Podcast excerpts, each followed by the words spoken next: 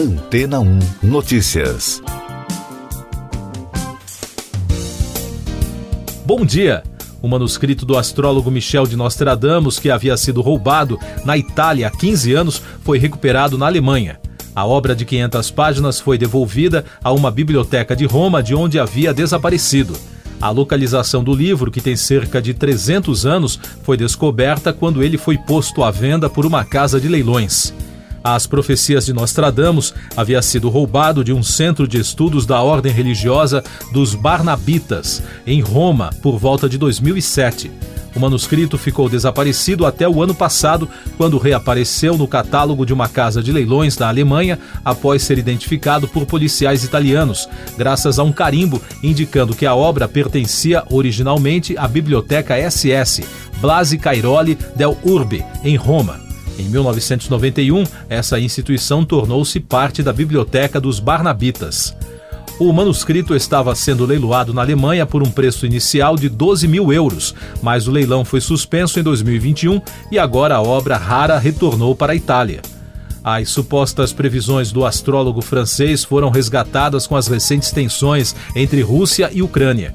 Em 1955, as profecias mais conhecidas do astrólogo foram reunidas no livro As Profecias, no qual detalhava supostos acontecimentos do futuro. Mas as interpretações de seus textos são sempre controversas porque os versos são tão vagos que podem se encaixar em qualquer explicação. A maioria de fontes acadêmicas rejeita a possibilidade de que Nostradamus possuía habilidades proféticas e sustenta que as associações entre eventos mundiais e os versos do astrólogo são resultados de más interpretações e traduções incorretas.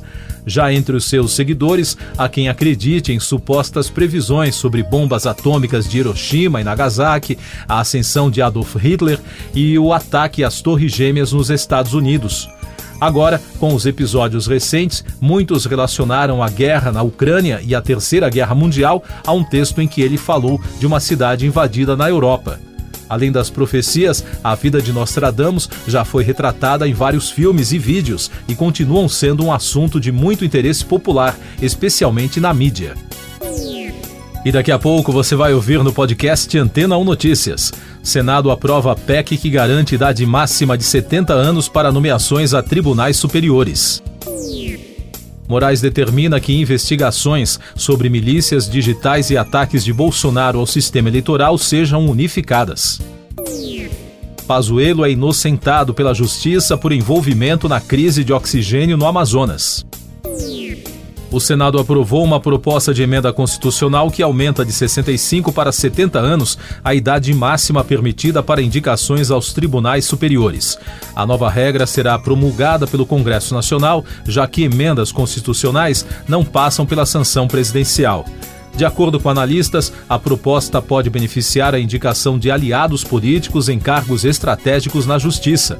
Além do Supremo Tribunal Federal, a nova regra será válida para o Tribunal de Contas da União, Superior Tribunal de Justiça, Tribunais Regionais Federais, Tribunal Superior do Trabalho, Tribunais Regionais do Trabalho e cargos civis do Superior Tribunal Militar. O ministro Alexandre de Moraes, do Supremo Tribunal Federal, decidiu unir as investigações sobre milícias digitais às apurações sobre os ataques do presidente Jair Bolsonaro ao sistema eleitoral. A decisão atendeu a um pedido da Procuradoria-Geral da República, que indicou a necessidade de juntar os dois processos antes de decidir se apresenta ou não uma denúncia sobre o caso. O ex-ministro da Saúde, Eduardo Pazuello, foi inocentado pela Justiça do Amazonas no processo que responsabilizava o militar pela crise de oxigênio em Manaus em janeiro de 2021. A decisão da ex-secretária de Gestão do Trabalho do Ministério, Maíra Pinheiro, e do sucessor, Hélio Angotti, foi tomada com base nas alterações na Lei de Improbidade Administrativa aprovadas no ano passado. Essas e outras notícias você ouve aqui na Antena 1. Oferecimento Água Rocha Branca. Eu sou João Carlos Santana e você está ouvindo o podcast Antena 1 Notícias com destaques internacionais.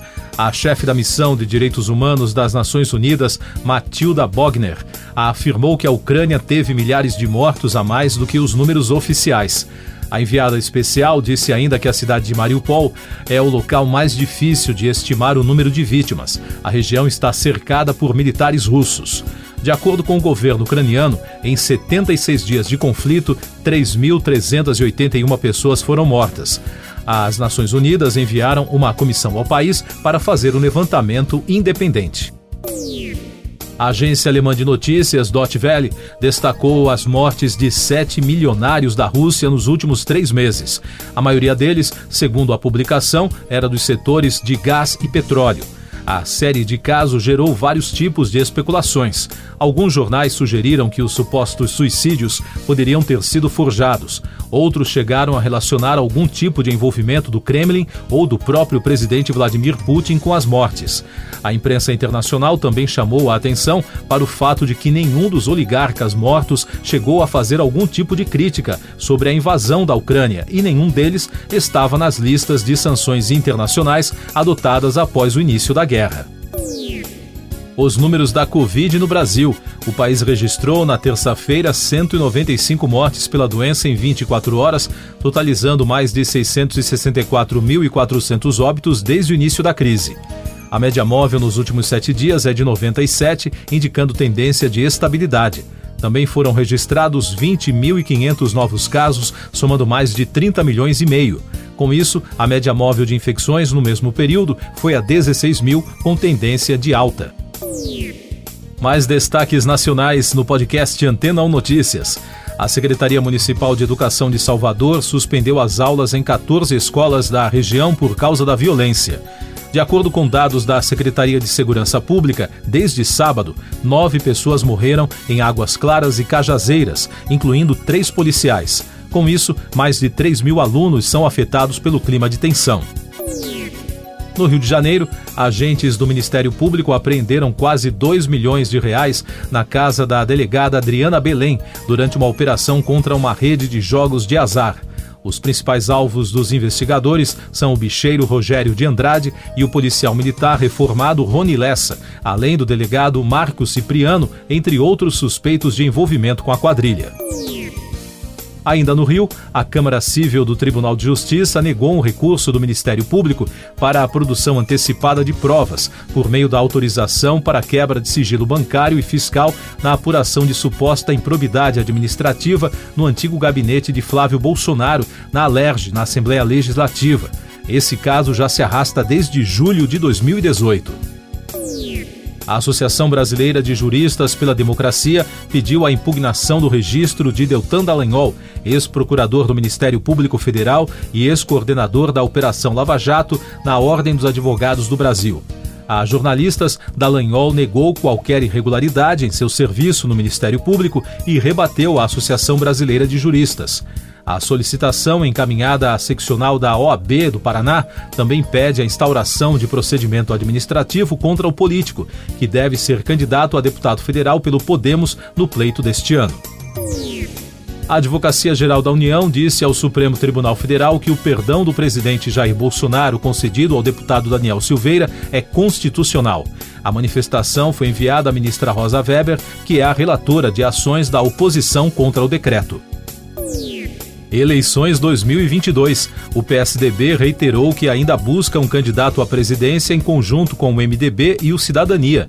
Em anúncio divulgado na terça-feira, o partido legitimou que o presidente Bruno Araújo avance nas negociações com as demais legendas, já que na atual conjuntura, eventuais candidaturas isoladas destes partidos tendem a perder força no cenário nacional. O presidente da Câmara dos Deputados, Arthur Lira, afirmou durante uma conferência sobre economia global nos Estados Unidos que o sistema eleitoral brasileiro é confiável. Para o parlamentar, as instituições do país são fortíssimas. A fala do deputado ocorre em meio à tensão entre o Tribunal Superior Eleitoral e as Forças Armadas sobre a eleição deste ano. Economia.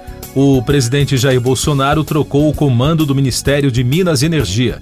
Em decreto publicado no Diário Oficial da União desta quarta-feira, Bento Albuquerque foi exonerado a pedido e Adolfo Saxida foi nomeado para o cargo. Saxida era chefe da Assessoria Especial de Estudos Econômicos do Ministério da Economia.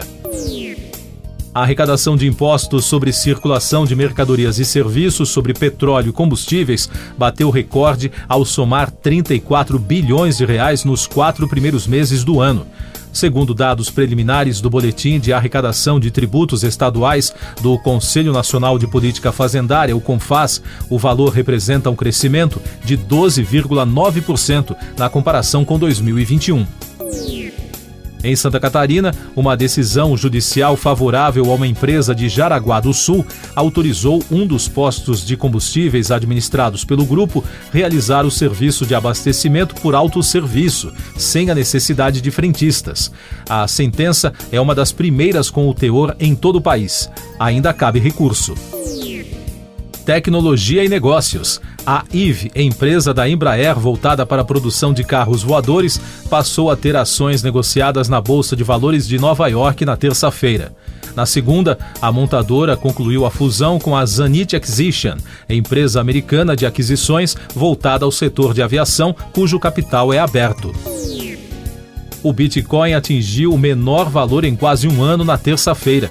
No mês, a criptomoeda acumula queda de cerca de 15% e já perdeu metade do valor desde que atingiu o pico histórico no ano passado. Os especialistas explicam que a cotação das moedas digitais tem acompanhado a queda de ativos de maior risco, como ações do setor de tecnologia, forçada pela perspectiva de inflação nos Estados Unidos. Destaque do meio ambiente.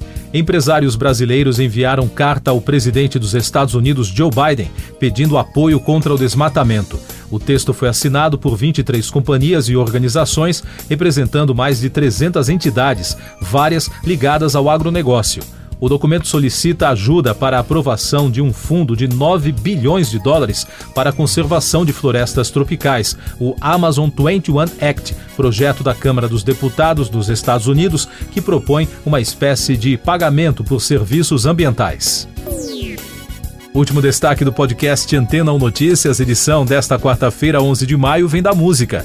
Avril Lavigne virá ao Brasil neste ano. A cantora canadense anunciou no Instagram que fará apresentação única no Espaço das Américas em São Paulo no dia 7 de setembro. Os ingressos custam a partir de 301 reais e vão até 731 reais. A venda geral começará em 16 de maio. Siga nossos podcasts em antena1.com.br. Este foi o resumo das notícias que foram ao ar hoje na Antena 1.